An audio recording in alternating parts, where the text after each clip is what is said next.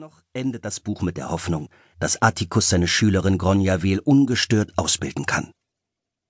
In der Erzählung Zwei Raben und eine Krähe erwacht Odin aus seinem langen Genesungsschlaf und geht eine Art Waffenstillstand mit Atticus ein, unter der Bedingung, dass der Druide Thors Rolle im Endkampf Ragnarök übernimmt, falls es dazu kommt, und sich bis dahin vielleicht noch um ein paar weitere Details kümmert.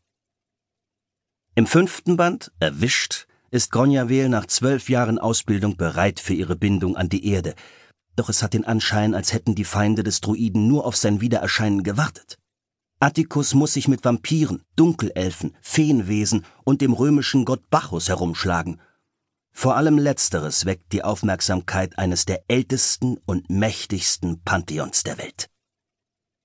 Sobald Gronjavel eine vollwertige Druidin ist, muss Atticus mit ihr durch ganz Europa fliehen, um den Pfeilen von Diana und Artemis zu entrinnen, die ihm übel nehmen, wie er Bacchus und die Dryaden am Olymp im fünften Buch behandelt hat.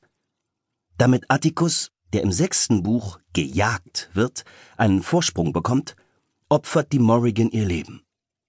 Rennend und kämpfend entzieht er sich einem koordinierten Mordkomplott und gelangt nach England, wo er sich die Hilfe von Herne, dem Jäger, und von Fliedisch, der irischen Jagdgöttin, sichert.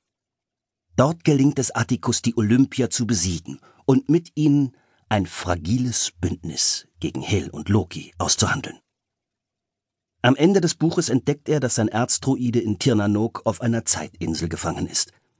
Als er ihn befreit, ist die Laune seines alten Lehrers so schlecht wie eh und je.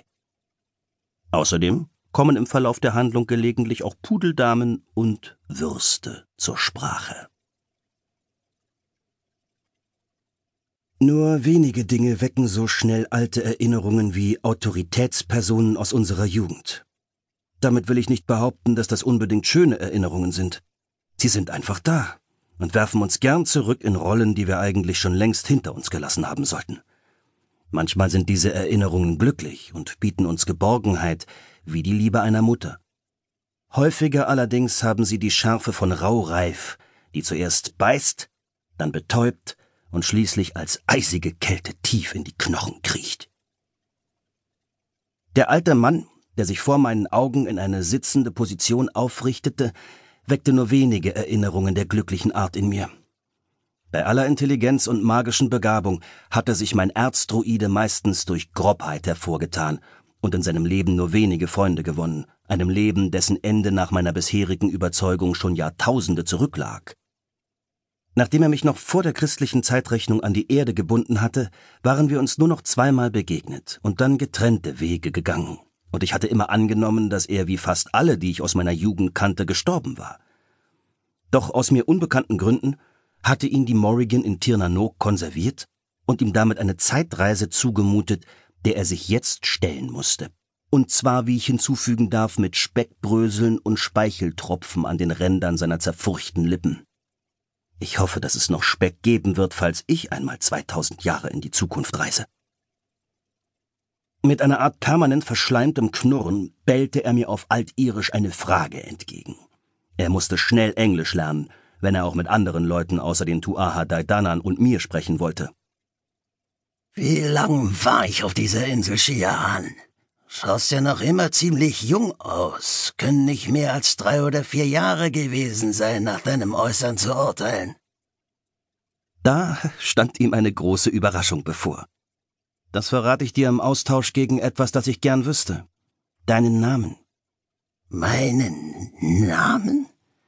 Ich hab dich immer bloß Erzdruide genannt. Und das war auch richtig so, du kleiner Kacker.